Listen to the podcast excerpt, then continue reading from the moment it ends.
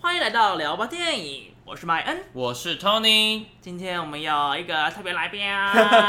Special Guest，欢迎我们的金明木木。哎、哎你不是要叫我东尼大木吗？他说他每次东东林大木啊，然后我不知道为什么叫什么超龄老布，就就是是因 为你年纪稍长一点，年 就是稍微比较比我们经历了社会更多几几没年错没这样错，我跟他同你年。年龄妹 啊，天能力好不好？不然你想一个什么木、啊？而且我看起来明明可以放比在你你嗯年可以轻，，嗯，没有没有没有，自以为。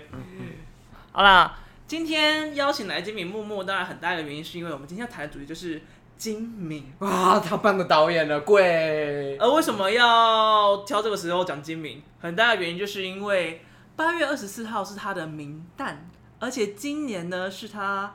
第十周年，可以你样干嘛讲这吗么不确定的看着我？就是就是我想说，明旦这件事可以用十周年这么开心的事情来 没讲。有吗？就是十，然后第十年，迎接世对第纪十第十年对，这样逝世第十年，所以觉得是一个蛮好的时间我点。们感恩。他十年这样子，对一直记得他，这样多棒啊！好，那我们今天就是来介绍一下，为什么你要叫吉米木木嘞？哦，我原本叫多兰木嘛，纯粹一开始就是喜欢多兰这件事情，然后嗯哼觉得多兰开启了我看很多电影的初衷。后来真的是多兰片商真的是一直不上多兰的片，我真的觉得，哎，不行啊，就是我已经不能再以多兰木木为为生了，所以我就心想说，好，那我要趁着这个精明，就是重映这件事，帮大家推销一波精明，所以我就突 然改。所以你的意思就是你被改名，你自己改名都是因为片商害的。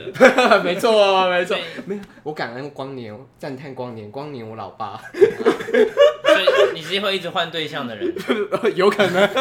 我很花心这这样你的男朋友会有点担 心。哎哎哎，可以讲吗？可以。 我我很爱那个啊，就是到处物色男色这样子。我 还成立一个男色教群组，全部都是在讨论男色电影男色。好变态哦，怎么会这没样？关系啊，我女朋友还是到处对不对？没哦错啊，往左滑，往右滑这样子。人之哦，就欲听懂望。啊。OK，好， 那我们接下来就稍微先介绍一下金敏到底是一个怎么样的人嘞？那金敏他其实是八三年、八四年，他是从漫画起家的。然后八三八四是一九八三一九八四，对一九八三一九不八是四，民国， 哦那我要再讲一次一九八四。不用不用不用。那他其实是漫画专家，他画过很多短篇漫画，然后得了新人奖这样。然后他那时候也有第一本完整的单行本《海龟》现在画。然后到了九零年代之后，他被大有克洋的老人力找去当美术 设你定。有特别喜欢他的哪一个漫画吗？然后漫画的话，我推荐的是一本叫《Opus》，是他最后一本漫画作品这样子。嗯然后他的故事是在讲说，一个漫画家掉到了自己的漫画世界，跟着角色一起发展任务这样，但从中那个漫画世界又他又跑漫画角色又跑回现实世界这样，然后最后又遁入了一个不是漫画不是现实的。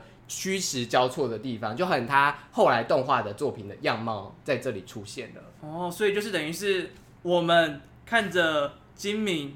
在画漫画的那个漫画家的漫画，对，很后设，后设的后设。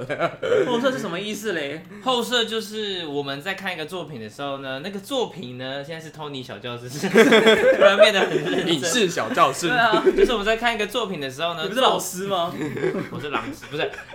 作品里面的角色正在创作另外一个作品，所以我们在看着啊，创作者创作作品里面的作品。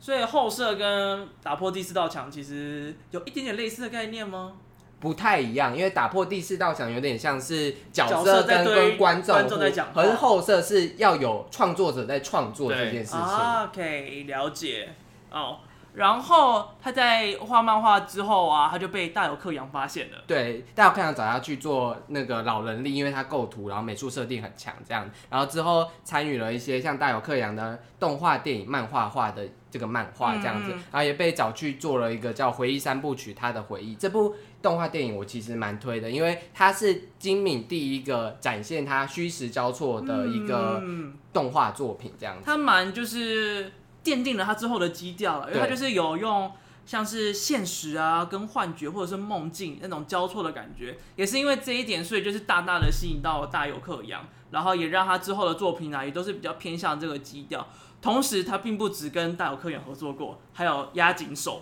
嗯，然后他差不多的时间跟押金手合作的一个是《机动警察二》的剧场版，那他其实是在这个三部曲回忆被里面的一个美术导演找去帮忙做押金手这部片的，所以他算是跟当时很有名的动画导演合作过。那他的运气很好哎、啊真的运气很好这两个都是超级大有名气的人哎、有实力也有运气，这样。对啊，真的是啊，好羡慕哦。好，然后差不多也是到这个时候啊，就是跟押井守跟大有克洋，也就在他的漫画生涯就差不多告一个段落。接下来就开始他做电影的时候，当然他最有名的就是那四部电影嘛，今天都会稍微的。谈论到一下，对首先我们就是倒叙一下，从他最近期的作品开始，就是《盗梦侦探》在讲什么嘞？ OK，我这我其实《盗梦侦探》是因为什么我会讲《盗梦侦探》，是因为我前在七月初的时候重再看了一次《盗梦侦探》，然后我也再看了一次《全面启动》的重启版嘛，然后我再看了这两次一次之后，发现他们两个的相异跟相同点，就是他们的概念是相同的这件事，但我觉得。他们在剧情推进上跟他们选选用的叙事手法跟梦境的交错这部分，其实非常大的差别的。诺兰很注重解释现实，我要解释他这超个级喜欢把事情讲得很清楚的。对对对对对，所以他在全面挤斗的时候，一开始还跟你讲，我要跟你讲解释我们进入这个梦境是怎么回事，然后会有怎样的打算，然后我才跟跟你讲后面这个推进的事情。但金敏的《盗梦侦探》完全不这样干，金敏《盗梦侦探》就是我就是要跟你讲这个梦现在发生的这个状况，它有点像是把全面挤斗后段的东西直接套用在他的电影上面。嗯当然，两者的剧情差异非常大，所以我在谈论，就是因为很多人都会说全面启动有一点抄袭《盗梦侦探》，但我自己觉得是他们在剧情中完全不像，他们只有在某一些镜头分镜是像的。其实我觉得有像的地方，大概就只有就是在《盗梦侦探》里面，不是那个警察、嗯他的梦里面有长廊的那一段啊，对就只有那一段是真的是有比较像的感觉，其他大概就是比较像是概念有类似的地方。因因为小说作者这个小说作者是同一个，所以然后他们都是改编作品，所以概念那个概念可能是来自那个小说作者文字的描述。但我觉得还有另一个像的地方是一个打破玻璃，一个梦境打破玻璃的地方，嗯那个分镜是像的。然后我在看《全面启动》那一刻的时候，我是发觉。诺兰其实可以不用这么做，就是诺兰其实有别的叙事方式可以讲说，哎、梦境是可以被打破这件事情嗯的，但是他刻意用一颗一模一样的镜头去致敬他，他也只有模仿那一刻，后面完全就无关了。他不像有些分镜是模仿大概十秒的分镜或者三十秒，他只有模仿几乎要照抄，他不是这样子，它就只有那一颗是一样的，所以我觉得这样子的致敬是很有水准、很高的一种嗯表现方式。 我觉得那个诺兰跟金敏就有点像是那个李祖生跟文科生一样， 就是金敏他就是相对来讲，他就是比较浪漫啊，他的想象比较多啊，所以他是他会让你切入的点比较有趣，然后他讲的方式也比较天马行空一对点。对对然后诺兰的话就比较像理科生，他就对非常的讲究逻辑对跟分层，所以你就看到他就是一层一层进入梦境，然后你是跟着那个女主角叫什么名字去了？对，轰大脚，你不是，我是说《盗梦空间》那个 Inception 的女主角，你是指老婆还是指那个没有，小女他是生说那个被抓进抓进来的抓进那个女学生，哦，她就是观众是跟着那个女学生一起去知道说那个梦的领域到底是怎么样，然后一直在往下探下去。但是你在《盗梦侦探》里面。你就是好像是你是红辣椒的同事，对你是跟着他一起去闯入的，对所以就是他把你当做已经有既定的知识，然后另外一个是带着你一层一层下去，我觉得这是他很不一样的地方。然后这也跟动画跟现实的叙事方式有关，因为动画本来大我们就理想成就是一个天马行空的事情，好像对动画什么事发生都可以。但你嗯搬到了现实电影之后，因为真实感增加了，就是它拍摄可能是我们这附近的，所以你要试着跟大家讲说为什么这是。真的？为什么这是真实的？所以需要去去诠释这件事。所以在选择使用动画或是选择使用真人这方面，其实就有跟它内容有做贴合，就是有差的方向这样。然后我觉得金敏另一个厉害的地方是角色刻画非常的细致，他会把这个剧情融入在这个角色推进当中，所以他的角色是非常细腻，然后非常有情感面。就像你说的，他是文主所以所以他在 乎角色的情感。诺兰就呃，比较在乎就是整体的架构跟故事的叙述有。时候还靠演员， 演员帮他撑那个情感面的存在啦。对啊，但是这也是他选演员很重要的一点。然后说到致敬啊，就是其实不止这一部被致敬，像他的《蓝色忧郁》也是一个大家蓝哎色恐惧，都是九九的 错。他的蓝色恐惧也是大家很爱致敬的点，像那个那个你要不要帮他补充一下这？在 场被拿 来，这场被拿来讲抄抄袭吗？致敬吗？蓝色蓝色恐的惧，就是黑天鹅嘛，对对不对？那不过黑那天鹅马莎问波世曼的时演的候那一部，对黑天鹅问世的时候，那个金敏已经逝世了，所以他没有办法对这部片多做评价。不过这部导演之前的另外一部作品《噩梦挽歌》，也有让金敏本人稍微就没送 哎、稍微气愤一下下，因为他就觉得哎、怎么有点像？ 但你看过《噩梦挽歌》吗？没有，哦，你看过吗？ 我也没有。我也没有。 然后那就是之后可能我们来看一下，说来评鉴一下喽。你补充说一下，就是他到底有多没送啊？就是我觉得很好笑。就他之前有受过一个访谈吧，那感觉是一个日本的节目，然后他就有说嗯他看完那部电影之后，有亲自打电话给导演询问这件事情，然后导演说哦，那是致敬。 他就说哦，对他来说这是一个新听到的名词，致敬。然后说哦，他就学了一课。他说他以后就不用引用了，他就用致敬这两个我字。说 好啊，这样就致敬啊！以后大家都来用啊，大家都来致敬啊，好啊。他他觉得很多有一些分镜跟有些概念有点像啦。对对对，但当时就是这样子，只是他就在节目上这样发泄一下自己的情 绪。这种感觉，他们说看到那女演员想骂他一 下。对对对，他说他有一次在飞机上看到那个女演员，本来想要冲过去跟他说：“哎、你们怎么抄袭我的作品？”但他还是保持一个文明人，理性的就这样子带过了。这样，但由此可见，金敏多心思多细腻，那个小剧场有多对，啊多他这的样子。心中的 OS 很多。好，那我们差不多往下一步，《东京教父》。哎，先说一下《东京教父》在演什么。 《东京教父》呢，应该算是我在精明的四部比较有名的剧情长片、动画剧情片里面来嗯说，稍微画风比较能够接受的啦。我是一个很挑画风 的人，有到差这么多吗？你觉得蓝色恐惧太血腥是不是？不是不是，他那个画风就是画人的那个样子，哦因为我不是一个很常看日本动漫的人。嗯，所以我觉得《东京教父》稍微比较偏我可以接受的，因为我是一个很哦哦啊很吃很吃这个的人。像那个《盗梦侦探》会觉得太恶哦。哦，那真的没办法，那是极致四部里面我最没办法接受的。我很喜欢它里面就是他把那个那个男生把他的手伸进去他那个下体，然后唰这样穿过去。我那种东西我都可以接超受屌的欸，我是对于那些娃人物娃的形状。哦，娃娃的脸那那真些的很娃那些恶。娃娃，那那真的个蛮而且恶的日本娃娃已经够恶了，你要把它画成那样，而且那个是叫冰室吧，就是那对对个对突然变成冰室的脸。我其实到很后面才知道，哦，原来冰室是女生哦。我真的没办法接受。我所以真的到后面才知道，我超吓到的。所以看《东京教父》的时候，我就觉得哇，舒服许 多，然后它的剧情哇更舒服，跟其他他们说双重舒服你怎啊，么讲的喜很三像温怎暖。样？你是去按摩吗？很暖，因为其他片都感觉哦好刺好尖 哦，这部就很平和很暖。然后他就是在讲三感觉在个用什么玩具，然后不同的就刺痛感不没有同的类型，对。 震动模式。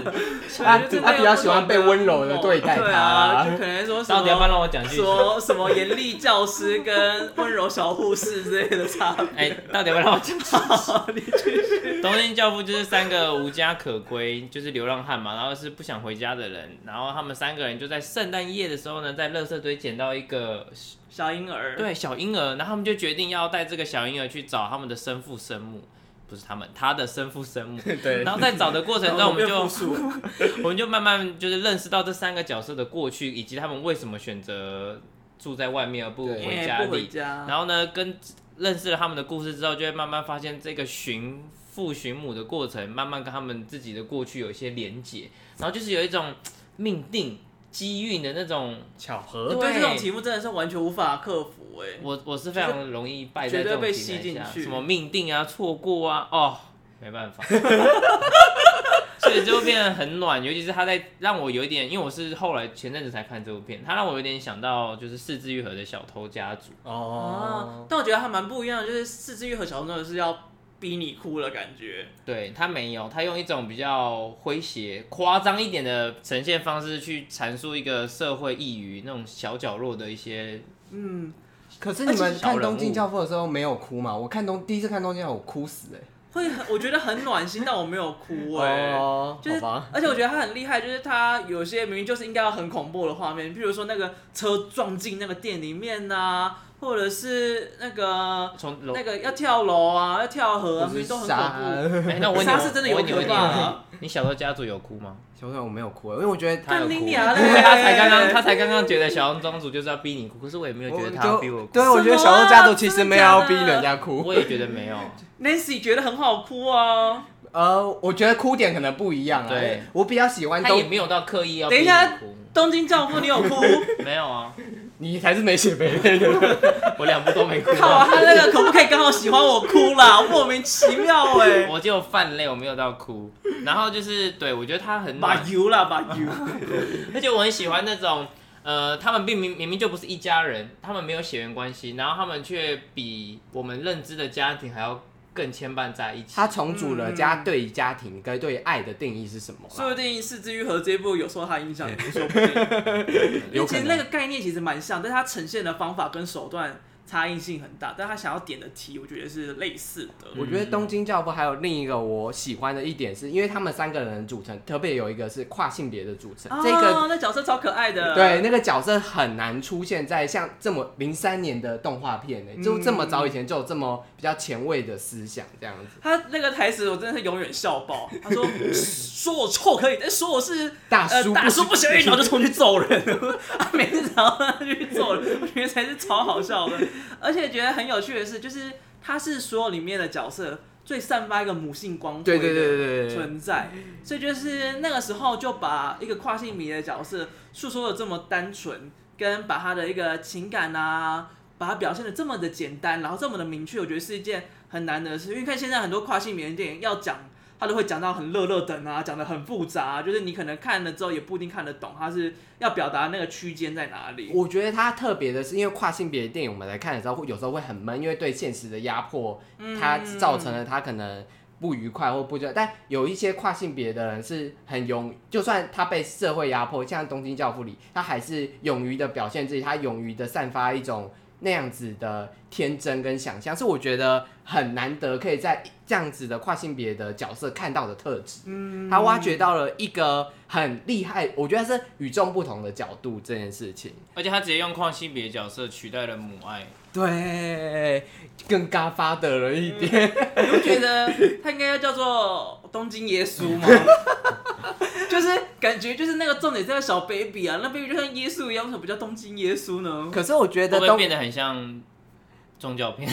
教父不宗教吗？还好吧教父还教父还很黑道，你不要再被那个对啊，他那个劳勃迪尼洛的嘎发的他影就响只了。是啊就是想到教父应该会想到那一个先吧。嗯可是我觉得教父有点像是耶稣的那种精神的继承，因为嗯这三个包含小 baby 都是属于那种爱的那博爱的精神的继承这样子，嗯所以他叫东京教父反而会比较合理或比较更温暖一点。耶稣有点太太直太接了，圣光了，对对对对就感觉一切是超乎超超乎人类，超乎对，因为他们们还是有一些现实的考量，他们会去做那些现实考量的事，所以他们还是有接地气一点。但耶稣就是、啊，对啦，还有因为你忘记讲那个点啦，就是因为他们就是探究到他们很多以前的生活啊、人生啊，然后遇到了一些不一样的人，所以就有点像是蝴蝶效应的感觉，就是因为他们做这件事情，因为他们怎么样怎么样，所以才连接在一起。所以他们不仅是靠了幸运这件事情，他们还有就是自己的付出跟自己的过往，所以才能够这么这样子顺利的找到了那个小孩子的爸妈。嗯，然后另外一个蛮特别，就是他们明明就是一个社会最底层的角落，然后他们为了找生父生母，他们慢慢去接触到可能中产中产阶级，然后慢慢到一些上流社会。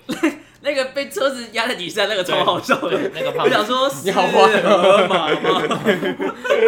坏 蛋。他说那个画面真的很好笑，小到底在冲三小。但是那个我还蛮惊讶的，就是因为通常大家既定印象就是对于对于那个流浪汉的话，可能就是啊花钱请他走就好了，就他是把他带进了他女儿的婚礼现场、哎、嗯我觉得这超惊人的。没错，而且它慢慢淡上去之后，你会发现，呃，其实上面的社会也没有不一定比他们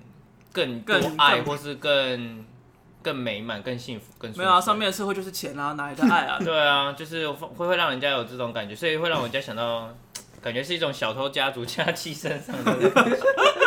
虽然应没有该虽差蛮多然了，没有家教的那个环节，我最喜欢的家教环节。因为你是狼师 嘛，就希望自己是，所以你会希望自己是没有没有，那我们个跳过这个话寄题，生谢谢。上流里面那 个，然后去把勾一引他个有钱人家的妹妹吗？他不予置评。我 们下一部电影，好，我们但但《东京教父》现正热议中，我真的很 推。对，对可以去支持一下，真的很好看，而且很暖心。修复的画质很很棒嘛，那个色彩的感觉。嗯，不要看修复版。 好，然后接下来那个《千年女优》，我们就略提一下就好。然后《天牛》是我个人就是看过所有电影，包含不是动画电影的电影最喜欢的作品，它是我心中的 top 人生爱片，但是你没有这次今天没有想要特别提啊它，，因因因为我我很久没有看了，我就是要复习过，拜托光年老板再重映一下它。 重映一下，让我回忆那个感动。而且 那这一部它少数得大奖的。欸对对对对，《前女友》是让他知名度爆开的一个，嗯然后他还被梦工厂代理到美国世界去，所以金敏从《前女友》会比较被广为人家支持，也是因为《前女友》是他第一部原创，然后是比较温暖的作品，他在讲述的是一个采访团队要采访一个女明星记者，然后那女明星记者要讲出自己的一个回忆录这样子，她要讲出她曾经追求的那个男生这样子，但突然她被。讲出的那个回忆录被穿梭到他演过的那个戏当中，有一些什么战国史的记啊，就日本当代各个历史的戏这样子。然后与此同时，采访团队也会跟着他的回忆进去，然后去参与那个你戏。说参与它的故事吗？哦对，参与 他的故事，所以就会变成层层交叠的梦境、现实跟那个回忆这些虚实交错的东西，所以他把一个很无聊的传记回忆录变得很花艳、很招展这样子。这样听起来，哦，其实不好意思，我还没有看过这一 部。这样听起来很有趣，就是感觉就是在采访的过程当中，那个女优讲的太精彩了，对对对所以连采访的人都入戏在里对面对的对感对，觉。甚至从过去是从历史的过去到未来，还有它有那个乘坐太空梭的画面，从过去直接到未来这样子的想象。而且他们就会拿着摄影机跟着他跑，真的好像在拍纪录片这样对子。我有种要从行天宫讲到外太空所的以感所以觉。这也是另一层后色，有记录团队在做这件事情，哦所以他很喜欢这样子。所以他很爱后色，有，其实是一个让梦跟现实跟回忆交错的一个很重要的元素在嗯因里为刚面。才有说嘛，就他特别喜欢就是让梦啊、现实啊、幻想啊那些交错在一起，所以后色这件事情就变成是也是呈现他一个非常好的媒介。对，然后他这部片有让人想到，的就是另一个是令人讨厌松子的一生，因为他也是一个哦回忆录的讲述对这样子，然后一个女性对于爱的追求的讲述这样子我。个人是觉得那个爱的点动机有点薄弱。你说千年女友还是令人讨厌前 松年子女，？因为令人松子的医生，他就是一直换男男人，嗯呃 甚至还去做那个。你的你的梦想嘛，一直要换一我堆一女直 人，我不知道，我国高中的时候，我们国文老师给我看，然后我一直对那个嗯那个画面印象很深刻。你知道那个画面吗？你你要不要解释一下那个画面是什么？因就为是他好像去做了一个职业， 对然后那个职业就是会要哦，是泰国浴吗？对对对对。然后他就是每天都要去练那个来身认来那个保持他的身体态，嗯哼，哎然后就是要一直做那个动作。那个一个，但是我忘记什么，就反正是运动抬吧举吧，就是把东西我不知在道，练反着正练上反胸反反的正重点是他展现那个女生的对，的胸 部，姿态、姿态、真的身材、身材、姿态。 好上上上半身的胸涌，对，所以令人讨讨厌松子的医生会让我比较能够理解那个追，他是因为他是追求爱，而不是追求那一个人。嗯但是那个千年女优就是一直追求着那一个人，而且他一直都没有看到那一个人，他就是一直跟着他的影子走。然后呢，最后结局也蛮痛心的。就是他追求，其实他后来这个这部片稍微讲一下，后面有一个台词，就是他其实想要追求的是追求那个人的自己，他喜欢的是正在追求这件事的自己。啊，因为他等于是对他在追求的时候，他发现了他自己，对对对那对，所个以他样子其实是喜是欢的追求的其实不是他，而是自己。对，那这个点让我超级感动，因为我觉得人生有时候就是在做某些事，因为会遗忘自己这件事情，所以最后还是会追求着那个我喜欢你的我我喜欢这个的自己我。喜欢你，你可不可以你做刚那好喜欢我？就你做某，你热衷于做某件事情，你的那个状态会让你自己觉得、啊哇，我竟然可以做 当到你这那个种认地真步投入的那个感觉，你知道，所以我看这部会有爆哭、大哭特 爆哭、大哭特哭，眼泪在狂流这样子。所以这样听起来，感觉你也是会为爱做出很多疯狂事的人。啊， 其实不 是，我是我只是喜欢自己而已，所以就只是自恋而对自已。己自恋。你的男友要哭哦喽，哎、我还是爱你的。 跟金明很像这样子。金敏就是自恋又假装谦 虚。好，然后最后一步，最后一步应该算是他生涯各方面都极重要的一步了， 没错没错，就是创造他的业务，然后也毁了他的身 体的一部作品。啊结果是第一部，对，对就而且是第一部，但厉他自害了吧？他自己不承认这一部是电影作品。好，我们等一下可以再来讲为什么。现在讲一下这部片，就是《蓝色忧郁》（Perfect Blue）。恐惧。他已经被舅舅影响太深了，说不定我我告诉你，那个推荐我揪看啾啾的人，我真的恨你一辈子。我真的是被他影响到，我蓝色恐惧真是没有讲对过几次。从看了之后，OK，蓝色忧郁呢，它基本上就是一开始的话，他在讲说一个非常漂亮的青少年女子，她在她是早安少女团那种 A K B，对 KB 那种，但它只有三个人，不是四十八个人。 然后，但是因为票房，哎、不对，那个唱片的业绩啊，其实没有很好，所以他就选择离开，然后去演戏。但没想到他一开始接到的角色啊，居然跟他形象差那么大，他要有一些强暴的戏码，然后一些很露骨的一些写真集的露出啊，所以原本他的脑残粉就转了黑粉，多黑呢？ 黑到把那个写他要被强暴的那个的编剧给他杀了，然后拍他写真集的那个摄影师也杀了，哇你看到有多夸张？然后因为他承受了他的工作的压力，然后以及就是身边一些恐怖的事情的发生，所以他的压力越来越大，他就开始出现了一些幻觉，然后也分不清楚梦境啊还是现实，到底这些是 梦还是我的灵性？ 到底人是我台的，还是有别人被害我？你为什么讲的很像八点档啊啦？ 这样才比较比较悬疑的感 觉，所只以要他就是有点混入，就是不知道到底是是非自我的感觉，也是让大家对于他这部作品很津津乐道，广为称赞他的艺术呈现的很大一个点。但但你知道你们会怕那个血腥的画面吗？你们会觉得不舒服吗？血腥的画面哪里还好啊？就是杀杀那个摄影师那一边啊，哦还好啦，拜托是眼睛现在这个时代，对不对啊，什么新三色色没看过，还 但好啊啦。但其实刚刚有讲到，就是你不太能接受《蓝色恐惧》跟《盗梦侦探》的画风，其实它的画风跟它的内容是有贴合的。像《盗梦侦探》跟《蓝色恐惧》会比较想营造恐怖的感觉，嗯所以他不喜欢你那个画风不是这样子的感觉想象。但得《出来千年女优》跟《东京教父》是比较温暖的作品，所以他会你画风是会希望给人一种比较温暖、比较圆润、比对啊，较你看舒那适的个感觉。那个流浪汉被打成那也没喷多少啊血，可想可想而知，托尼是一个很暖的人。可以不用顺便夜配自己，你知道吗？但其实金敏在做《蓝色恐惧》的时候非常辛苦，做了两年，其实算做的长了。但金敏在做做后期在做的时候，他有进入到未麻的状态， 就是他分不清楚梦跟现，因为他每天工作差不多二十四到三十个小时这样子。然后他那个时候有一个很有名的事迹，就是他，因为他一定都是回家睡觉的人，但他可能都工作到四五点啊，就不对知道几对对，点早，上这样。所以他会边回家边睡觉，意思就是他一直保持在梦游的状态。他有时候醒来是不知道自己在哪里，对对对可对能在对，小吃店，在在草丛之间啊，所以有时候在醒来在别人家都有可能。或许就是因为他自己有这种状况，所以他常常把这个元素 放进去。因为我觉哎得呦我真的很难有可想，能哦我真的很难想象，我我觉得我自己不是一个会搞不清楚现实跟梦境的人。我觉得是虚幻幸的好我们从来没有体验过这件事情，还是我们不够累，来我觉得吵一下 不哦。不哦，不用不用不用，超一下现在很累了，哦而且金经理敏很喜欢喝酒，所以他每次要回家，就是工作完回工作完回有没有家他回也爱喝酒啊、回家之前，工作完回家之前，他都一定要喝酒，所以他走回家的时候其实是很醉的状 况。感听起来好糟糕 哦。 对啊，听起来就是一个自恋的 酒鬼，然后开始迷茫，然后他在做最来终创作，在酒醉的时候才能创 作。 哎、其实有些钢琴家他们在创作的时候也会喝酒，对然后就是就是手在那边弹，然后脑子没有在动，你知道吗？感然觉后 这就是一种就是已经有一个已经超乎超乎这个世界，已经脱俗 了。对，感觉这些作品有点是在他很嗨的状态之下。只是在指示他在嗑药，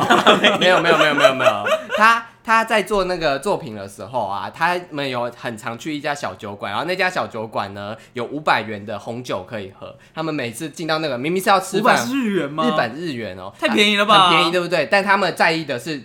酒。酒有喝跟不是在意价钱， 他们也不是在意酒他的们品质他。们重点是酒精的摄取对量，。所以他们一进到那个房间就说，一进到那家店就说，老板先四瓶酒， 他们没有要吃饭，吃饭慢慢看，他先来一杯酒这 好样，哀伤哦，所以他就是一仗 来是，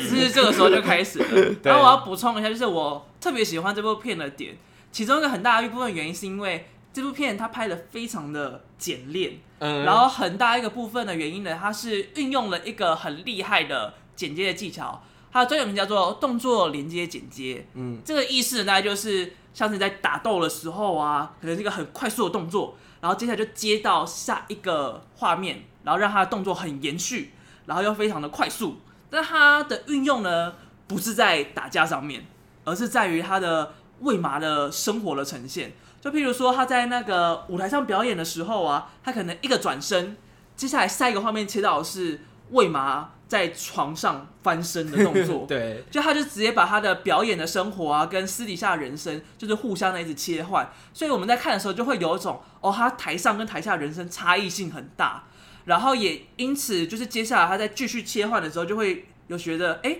这是一个人还是两个人？那加上他接下来又把魏麻的台上跟台下都放在一起的时候。然后就那个幻觉感就出来了，嗯然后也利用剪辑这件事情，让观众去怀疑到底人是不是未喂马台耶、欸，嗯对对对， 所以他就是非常的厉害，他就运用这个剪接的手法，不但让他整个非常的流畅，然后让大家目不转睛，同时又是大家疑惑在这个虚幻现实跟喂马到底有没有行踪这件事情 上，但你知道这个剪接方式不是他原先设想的，其实那个是一个意外。因为没钱， 对，没钱，然后也很很感的压力。先讲一下《蓝色恐惧》，其实对金明来说一直都是录影带动画，因为早期呃嗯那个案子嗯接下来的时候就已经说我们要做录影带。先讲一下，在日本会有三种类型的动画，一种是动画电影，就是在院线放的；一种是 TV 动画，就是在电视视放看的。的，然后录影带动画就是纯卖录影带这件事，当时是录影带，然后后来就是什么 DVD 啊，哎哎哎对，所以所以他们的画的纸都算是偏小的那一种，所以当金敏知道这部片要变成电影的时候，非常的难过或生气，因为他的纸都是用小的， 但那个画质不够好这样子。他不会有突然就是觉得小开心说啊，居然这么看重我的作品了，没没有没有没有，他他他其实是艺术家的坚持啊，我用这个话，你就只能用这个方式呈现。对对对啊对，所了解以所以他其实算是挫败感很大。然后这个挫败感其实最主要的原因是来自他的一个雷包制片。我跟你讲，蓝色恐惧最可怕的地方就是雷包制片，因为。那个雷包制，他换了三个制片，然后最后一个超级超级 雷，他有两大雷点，真的很夸 张，我觉得最雷组员就是就这一是种，你觉得雷主员他是这个雷主员的一百万倍的雷这样子，嗯然后他会装，第一点是装忙，就是说在那个《千年女优之道》这本书里面，他有提到，就是他有一次就是去问这个，就一般人讲电话的时候，不是会我跟你讲话的时候，我会如果我还在讲电话，我会就是我要跟你讲话，你正在讲电话的话，你可能会就是手势指示我一下说，哦，等一下啊，什么之类的。然后金敏有一次就是很好奇，因为制片的工作就是要联系人嘛，嗯对，他就很好奇，他就问他说：“哎、他到底有没有在工作？”所以他就开始直接对他讲话，结果那个人就直接回应话，完全没有比手就是画脚，完全完全就是忘记自己在假装讲电话这对一对点了，对对对对，所以他 很有爱够瞎的。他不仅很爱装忙以外，然后他就是他会说：“哎、我要去把东西送给别人。”结果是在楼上睡觉，好废超哦，废的超。废物的。然后这个制作人还带了三个人，然后那四个人就合称废物四人组，完全可以想象，废在一起，废物黑帮人，对对对，然后经理就会觉得，你看钱不够了，还要把钱给这些废物，那为什么不？我觉得他应该是什么老板的儿子啊，或者是侄子之类的。然后就经理就跟他。就是跟老板讲说，就是这个人不要再用，你宁愿换新的，也比这个人好。但那个人就说：“哦，你再用用看。果然就血缘关系，绝对绝对有事。对对对那第二雷点是什么？”对，第二雷点是他会把东西搞丢，然后或是没原本要联系的东西，他就直接跟你讲说，哎、下周就要马上做什么了。然后或是进度，因为制片的工作还有一个是进度，会每周跟你讲说可能要画多少原画、呃，接着要到哪里啊？下周要到哪里啊？对下下周要但做怎么他样啊嗯完全没做这个工作，因为他没在工作嘛， 他没做这件事，所以金敏一开始很前面的时候就很轻松的修改，讲说哦，还有金敏没有觉得很奇怪，就是怎么都没有人跟他讲他我们觉要做什得么呢他觉得很奇怪，他忽选择性的忽略，因为他很想集中精神在创作上，但后面他就兼任了制片加导演的工作，因为他知道快做不完，所以什么每周要做什么都是金敏负责安排的。真的很 瞎。对而且其实就是默默跟我讲这件事的时候，很想要就是看一下到底是哪一个制片这么累。那他就是没有讲名字，对，他然后那个《蓝色女优》的制片里面又写了六个名字，因为因为他换了很多次你啊了，刚刚讲蓝色女 优，你把音到底是蓝色恐惧，蓝色恐惧还是千年女优。 蓝色恐好惧，我进化了你现在脱离了蓝色忧郁了，但是你现蓝在色女优，我觉得蓝色女优这个片名还不错， 《 《阿凡达外传》是不是阿凡达二》是蓝色女还是优念。布拉这样子？ 然后他他哎他感觉好像是 A 片的名字，然后他除了进度不管以外，他有时候原画会弄掉，因为他有时候会希望就是原画交给制片，然后制片可能给韩国公司，会给一些声音后期公司啊。有一次他就想说，哎、这个这个东西怎么还没有好然后就打电话给对方，然后发现说你有给我吗？我没有收到哎、然后结果才发现那个东西一直在制片的抽屉里。 妖兽哎，这制片到底在干啥小啊？那个制片说哦，然后他他就问说制片你怎么没有收？他说哦我忘记了，我忘记哦原来我没有送哦。 好乐色哦，难怪他会被气爆。然后那个整个火就打开，他很多次很想要打，真的打那个雷包制片，但他一直忍住那口气，他觉得但是我觉得那个制片有做对一件事啊，就是帮他弄到了去影展的机 会。虽然这件事情也惹得金敏很不爽，其实也不是那个制片做的工，因为他没在做，只是别的人帮他敲到那个制片，可是。哦好，我不小心泄到制片了，说对回来。他没有做任何事，你要记着，他不做任何事。好 OK，对他，他这个电影节是加拿大的那个动画，哎，加拿大的电影节。然后当时金敏不知道，然后当时作品连九分之一都没有完成，就是 太少了吧 太？少了。然后他就说，哎、下个下个月就要，当时是三月，然后他就说，哎、四月底就要交咯。然后他们就说，怎么可能四月底交？所以就一直延，一直延，延到七月完成。所以你知道那个黄金五个月啊，就是每天精明崩没有在崩溃，睡的对对，时候没有在睡的时候这样子。所所以以他分不清楚现实跟虚幻，就是那一段那个黄金五个月然后哦。你知道那时候作画导演的手还肌腱炎，然后他很对不起，可是作画导演还是要每天画很多画哇，这肌样。腱也超痛的 欸，边肌腱还然后要边画画。然后重点是还看到废物制片在那边睡觉。他应该有想要，就是他可能在画那个瞳眼睛，应该就是想象就是制片的脸在那边，然后捅爆他的眼睛的感觉对吧。对对对，然后要交片给那个影展的时候的那个出版叫零号片，他讲到试映片，嗯嗯他交就是做完，终于音画和和音跟声音跟画声音跟面画面合在一起，合在一起。之后放放出来的时候，金敏大崩，金敏跟他的那个作画团队大崩溃，因为。不，没有呈现到他两年来的努力，他觉得很多地方是很怪的地方，然我后觉得太粗糙了。对，没有时间修改，然后线很大，然后那个背景没有合在一起这样子，嗯所以他觉得很崩溃、很难过。然后做，可是他不能展现，不然团队士气会大降。所以作画导演就先行一步，叫他就是那个作画导演真的是金敏在。蓝色恐惧没没有崩溃的最大原因，是他帮他 handle 了很多情绪上的事情。这但样是我记得在加拿大影展的时候，好像评价还不错吧。我还以为你会讲称赞他剧情的部分，结果你没有接到我的话，我觉得很难 过。我以为你们这个要自己 讲啊，哦就是他在我想要你讲话嘛。我听得津津有味啊。我们难得请到一位精明大师来，啊呃，没有， 不不是金敏大师，不是金敏大师，他在加拿大获得了大大奖，就是有奖项颁给他这样子。然后因为金敏其实对于这个画面的质感其实是失望的，可是可能对加拿大电影来说，它的叙事手段以及这个剧情的魅力是远大于这件质感这件事，所以还是颁给他大奖。然后他还是因为加拿大颁给他大奖有口碑出来。动画公司才愿意重置，让他修剪，把它做成他想要的模样。，对，所以金敏就是很很感谢，同时很痛恨这个电影节，因为这个电影节让他没有办法完成，可是有了这个电又影节。救了他。对，对，又救了他。然后我再讲一个事情是，《蓝色恐惧》原本是九十分钟的电影，但就是因为没钱，所以精简了成了七十六分钟，他删了很多但我记得好像后来又有稍微长一点点啊、但但很少，就是他删减了一些，就是帮对于帮助剧情推动没有用意的剧情，但是他觉得有趣的，所以你在之后的《千年女优》《东京教父》跟《盗梦侦探》会有一些对剧情推动无关联，但是他觉得有趣的东西，这是他的一直想要注入的元素。嗯但蓝色恐惧刚好没有，所以但蓝色恐惧却因此被誉为是他的艺术价值最高的一一个第一部啊，巅峰作、对啊哦对，也不算巅峰吧。我觉得他们四部都很精彩，就只是感觉不一样嘛。因没为有这部真的是被迫精炼，对，被迫他被迫激烈，却成就了一个艺术领域的高知。可是嗯金敏却不把它当做电影，他一直觉得他的第一部电影作品就是《千年女优》。对啊，因为毕竟他这部本来就没有想把它当电影来看、啊。对他，他说过他本来也有想做《蓝色恐惧》的续集，就是一，reverse 吧。对 Reverse 另一个他想要做的事情，嗯但就是后来也没有，就是这个案子也没有做好这样子。对啊，毕竟他时间也没有很多。哎他讲话很 对吗？他讲话有点失礼耶。我想要接到后面那一趴，好 吗？ 不好意思哦，因为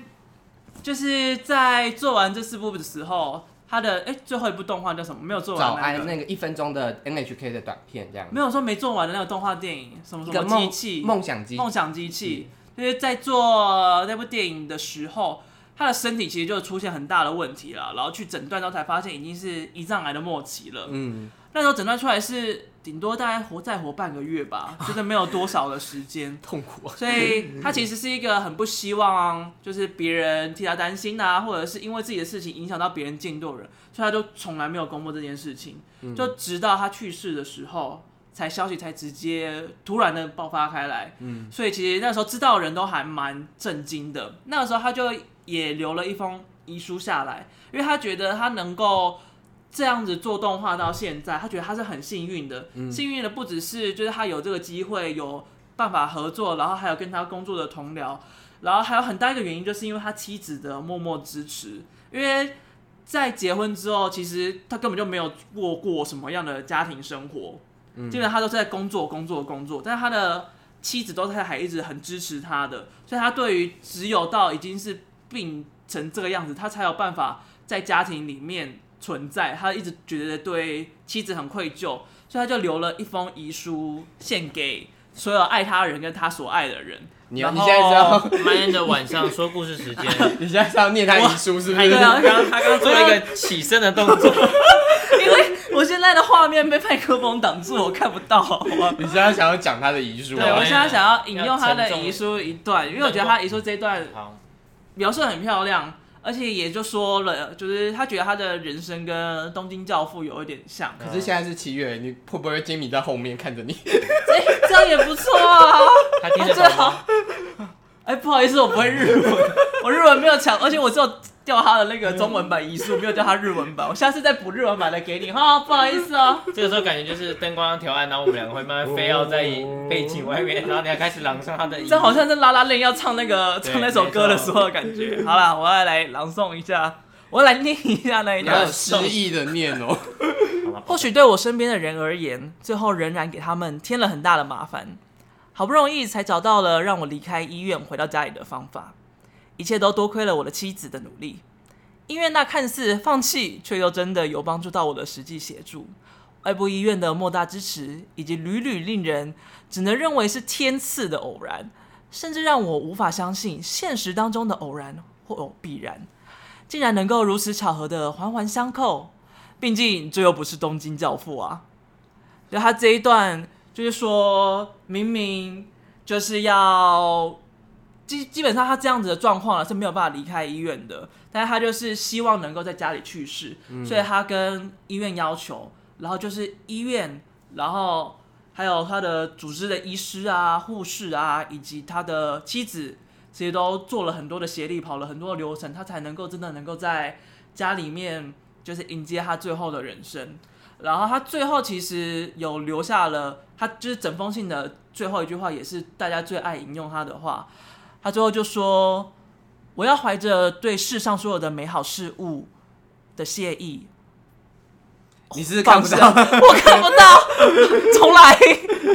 我要怀着对世上所有美好事物的谢意，放下我的笔，我就先走一步了。 好美哦！放下他的笔，我看完就是第一次看完那遗书的时候，真的是掉泪，崩掉溃泪啊！吗？没有，我很喜欢那句话，因为我以前有听过别人大概讲类似的概引念用。这段话不，是不是不是，你刚刚讲的是上面那一段，说什么必然偶然那件事情。嗯因为我不是有跟你说我很爱看奇葩说吗？命定，对对对，命定说，我是命定学的 人，命定派。 命然后里定投面那你个。马东老师就有讲过一句话，他说当偶然变成马东老师叫谁吗？马东石，马东老师，马东谁啊？马东宗教人士吗？是啊，我只知道爱马仕东，他是买爱奇艺的高层，原本他在爱奇艺制好，作，没关系，对你继续讲。好他就讲过说，当偶然成为唯一发生的情状况，还是唯一发生的结果，那它就是一种必然。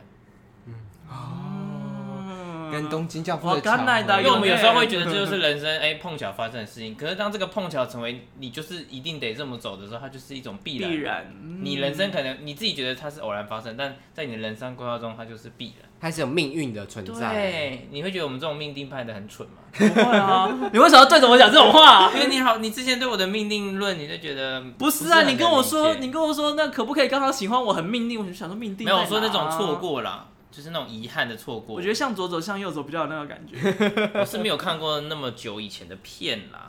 啊，我有吉米没有，我的是想很趁多机，书哎我，是想趁机呛你。老老人 看你看报告班长 哎，其实我没有看报告班长，然后说我看向左走向右走，你他妈的知其实道我没有看过《报告孙班燕长姿的《遇见》到底有多好听吗？这个我知道，因为庾澄庆有翻唱过。好， 我差点就是不小可心哎是你呛了庾看澄庆。你看过大国民哎，你更老哎，大国民更老，对啊，对啊，黑白片嘞，以前是老人吗？你也看很多老片啊，老奇怪了，你那个那个意大利电影课全部都看完了， 哦，那直接比我多看二十四部老片。哎，你在意大利读书都没有跟过意大利电影课哎，靠就腰，我在意大利根本是没办法看意大利电影，我根本听不懂好吗？他又不会附上，他连那个英文字幕都不会给。哦，他的他的那个，我有去过他的电影图书馆，他就是他的片子，然后没有字幕，所以看不懂。好了，我们为什么跑到那么远？对啊，我因们为在完讲全精脱明离嘛，精明明了。那最后就是我想问一下，就如果要推荐金母金敏，我们刚刚金姆精明波顿，我们刚刚讲说，就是金敏的这些作品的话，然后我们还有一些，其实他还有一些其他的作品，我觉得是适合推荐给你看完那个《蓝色恐惧》跟《东京教父》之后，你更想要了解这个大师的作品的话，还有一些延伸的推荐的作品，像他的漫画三个全集，现在台湾都看得到，一个叫《海龟线》，它有完整单行版的作品。OPUS 我刚刚推 也是荐他的第一部作品了，《海龟线第一》，部第一部完整的长篇漫画对连载作。然后还有第三个是他的短篇《成绩梦的化石》，有一些就是新人奖的得主作品也有看得到。嗯然后还有一个是《妄想代理人》的呃， DVD，、妄想代理人他其实蛮有趣的点，就是因为他其实，在创作的过程中，他有很多他觉得很有趣的 case，、嗯但是没有办法可能发展成长篇啊，或者写进漫画里面，所以他就变成是短篇的方式嗯放在了妄想代理人里面。哦，而且妄想代理人歌很好 听，他的那个歌是谁做的去？他很爱哎的那个人平泽静，他最喜欢的作曲家，他的《蓝色恐惧》就是听了平泽静的《Simi City》，而嗯有一些灵感在里面。然后他之后的《千年女优》《盗梦侦探》《妄想代理人》都是他作曲。他很他第一次《千年女优》被那个平泽静那个作曲了，他超级兴奋的。啊，他喜欢到他就是他只要在家里面都是放平泽静的音乐，真的超病态的。他连工作的时候都在听平泽静的音乐。哦，然后就连他的告别式都是 放平泽静做《千年女优》的主题曲他，真的很你喜知欢道那首歌。他到底有多爱？对，然后平泽静其实也有就是讲说，就是他知道金敏这个人的时候，是他有人跟他讲说，他的动画作品里面一直都有平泽静的专辑的一些封面或者一些内容，嗯然后他就心想说，怎么会有人这么的爱我？ 他也吓到，我记得他好像有一个专辑还是演唱会的海报也是找他做的，对对对对对，然后所以那个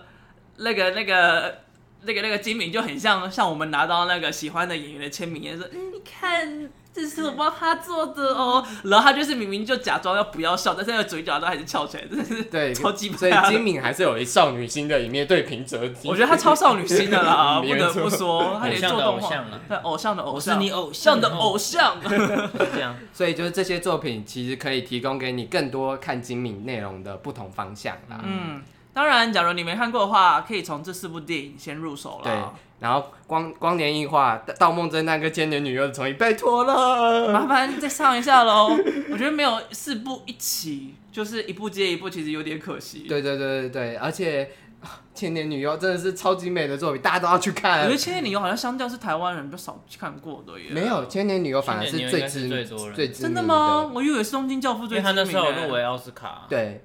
哦，对哦所，以他的声浪比较大一点，国际性的声浪比较大，打开了她的知名度，啊而且他有一个大的发行商在帮他做但梦是工厂但是《东京教父》不是那时候有还有来台湾吗？可是《千年女优》的吞下去比较好吞啊，《东京教父对》对啊其实跟《盗梦侦探》都哎呦比较有，不好吞哦，《东京教父》我觉得超好吞的。其实《东京教父》的画风也是卡在中间，，对对，因为它最最舒服的其实真的是《千年女优》。千年，因为《东京教父》还是会有一些撞车啊，就是还是会有一些，哦 就比较 heavy 的哦场景就出是 它现是啊，黑跟温暖交融的一部，跟《千年女优》是纯粹的一种，温 暖。对所以我觉得可能是版权问题啦，后面这两部。对，希望大家都喜欢精明的作品。好，哦那我们今天也差不多了。 OK